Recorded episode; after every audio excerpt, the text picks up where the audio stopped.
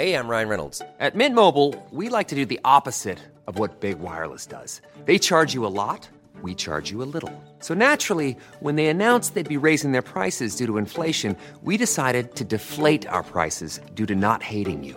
That's right. We're cutting the price of Mint Unlimited from $30 a month to just $15 a month. Give it a try at mintmobile.com slash switch. $45 upfront for three months plus taxes and fees. Promote for new customers for limited time. Unlimited more than 40 gigabytes per month. Slows. Full terms at mintmobile.com.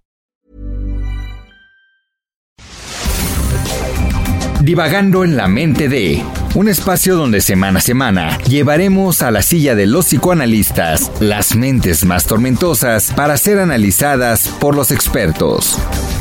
Con Rocío Arocha, Ruth Axelrod y José Estrada.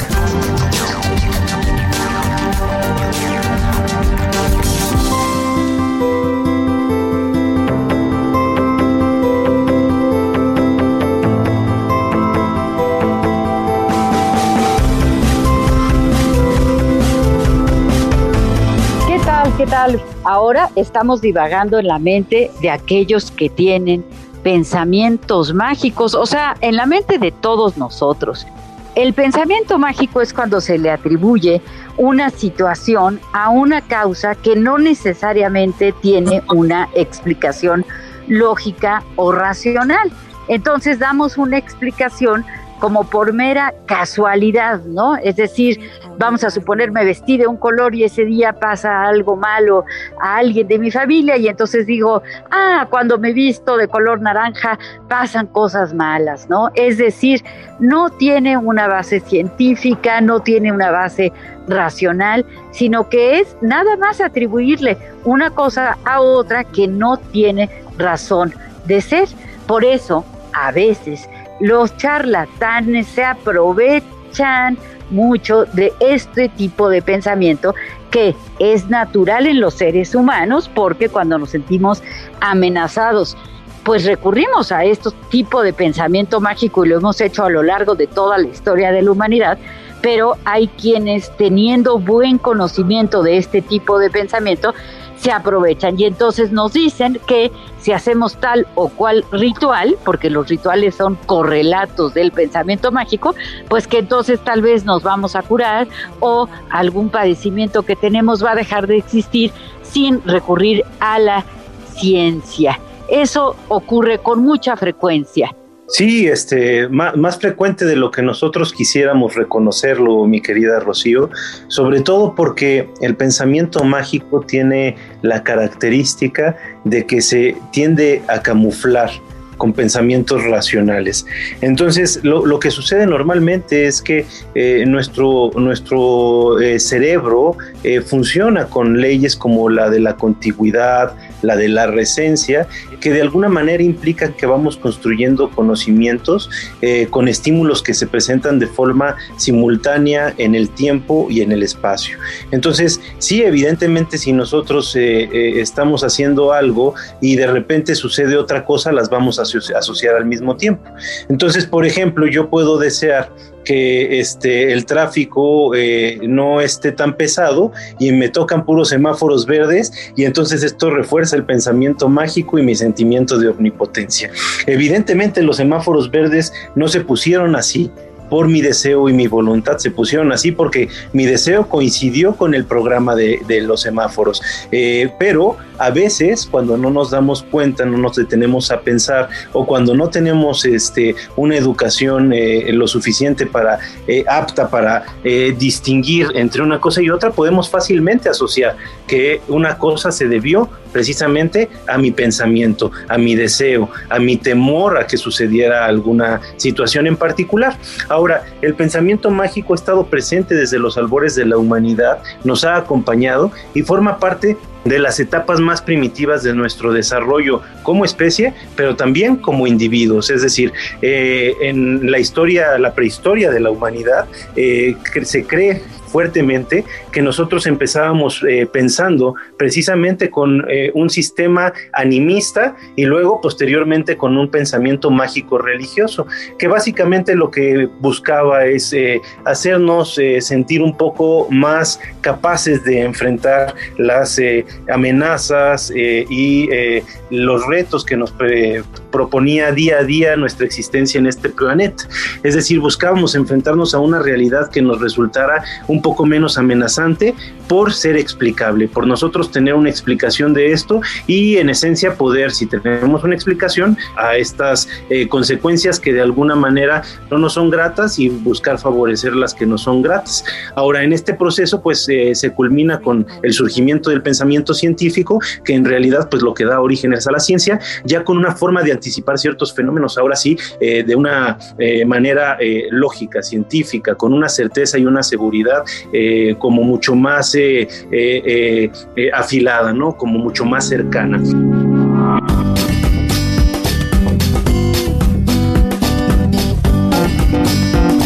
Ahora, eh, en, este, en esta historia de, la evolución del ser humano, también eh, el ser humano como individuo pasa por estas mismas etapas.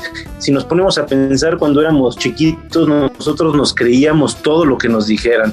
Eh, nos creíamos que nuestros papás eran Superman este, y nos creíamos en el poder curativo de los besos de mamá. En realidad, no es que los besos de mamá sean curativos, en esencia sí va a haber una parte del afecto de mamá que nos va a ayudar a sentirnos mucho mejor, pero en realidad no tiene todavía las capacidades antisépticas, tiene otro tipo de capacidades, sin lugar a dudas, eh, sumamente benéficas y necesarias para nuestro desarrollo, pero eh, cuando estamos pequeños asociamos una cosa con otra que en realidad no tienen esta, esta causa.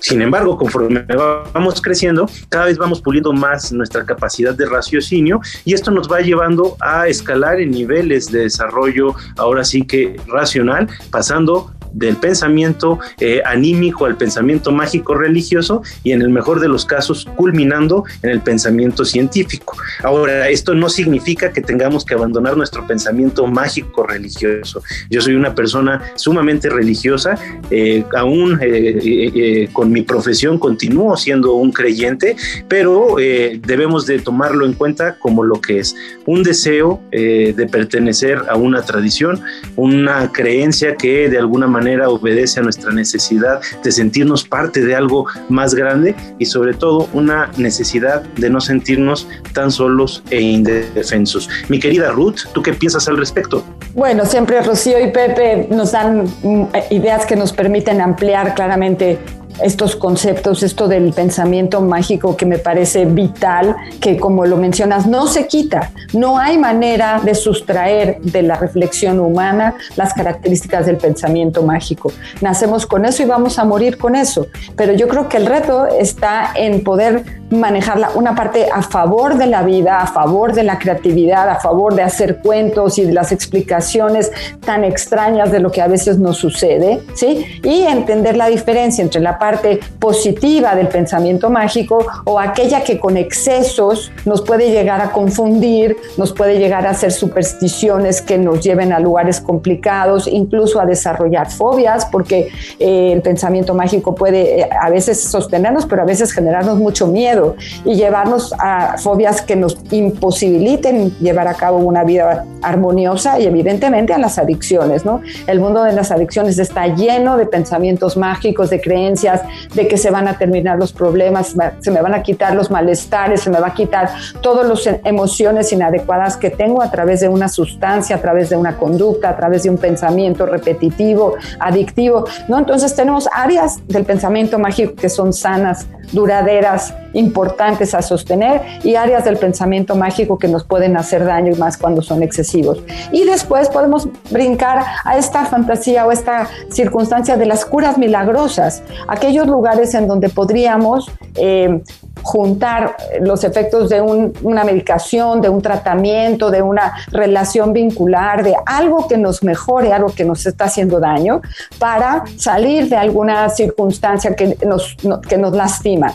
Las curas milagrosas son un decir, las curas milagrosas tal cual no podríamos decir que existe. Claro que puede haber una situación que sorprenda y que mejore, como esto de los besos de mamá que decía Pepe, pero el efecto del amor para poder estar sereno y equilibrado y que mi cuerpo pueda luchar contra una circunstancia, claro que ayuda, pero si tenemos alguna circunstancia de alguna enfermedad, podemos ir a nuestros rituales familiares y nuestros rituales de la civilización, pero creo que también tendríamos, si es necesario, acudir con un médico y hacer una interacción entre la cura de los rituales familiares más la cura de la ciencia, especialmente ahora que estamos en la pandemia de COVID y que estamos apenas entendiendo cómo nos vamos a llevar bien con este bichito que alguien me decía, ya te fijaste que el bichito está sentado en una eh, silla y está llorando. Y dije, ¿quién está llorando? Mira, ahí está el coronavirus llorando porque nadie lo quiere, porque siente que le hace daño a todo el mundo, porque vino a la tierra a jugar con nosotros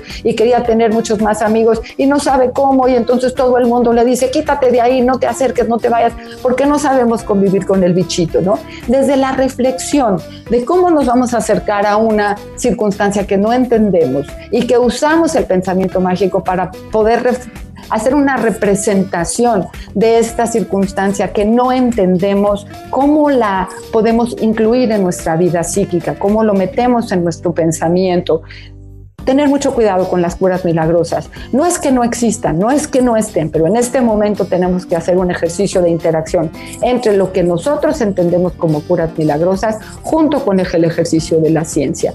Eh, hay curas milagrosas cuando hablamos de aquellas épocas en donde los pacientes que tenían afecciones psiquiátricas se iban a los baños de agua y Freud y los psiquiatras de aquella época los mandaban tres semanas a estar todo el día en el agua calientita. Claro, lo que estaban haciendo era reducir su ansiedad, reducir sus sensaciones, reducir sus pensamientos para que llegaran a un lugar de mayor serenidad y pudieran encontrar el equilibrio.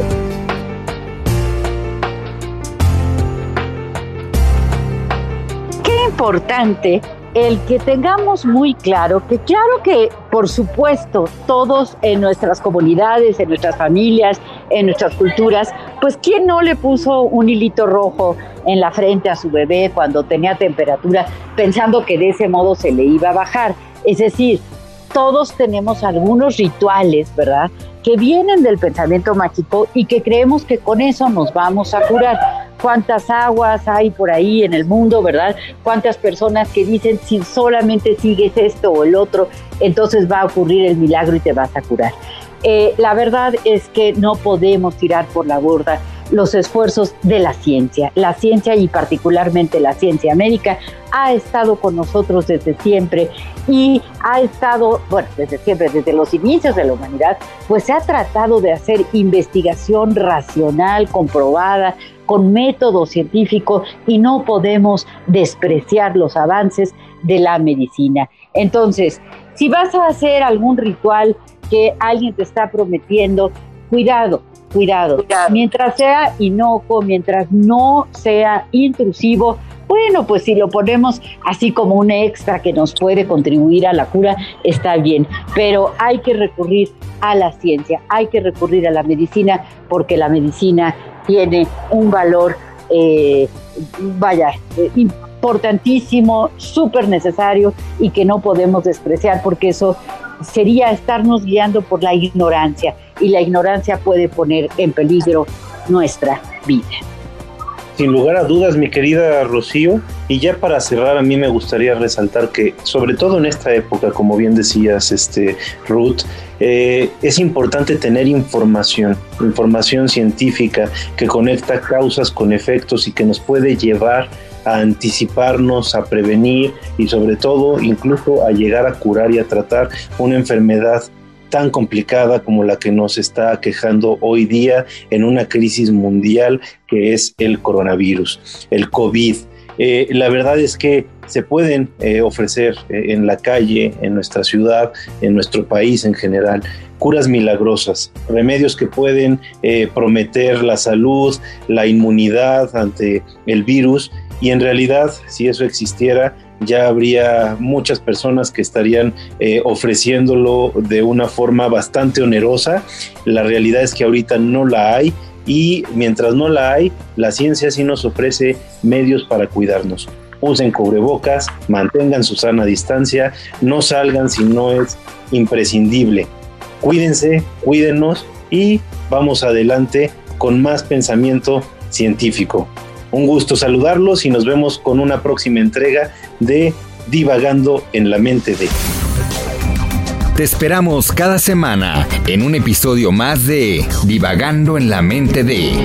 A través de todas las plataformas de streaming por El Heraldo de México.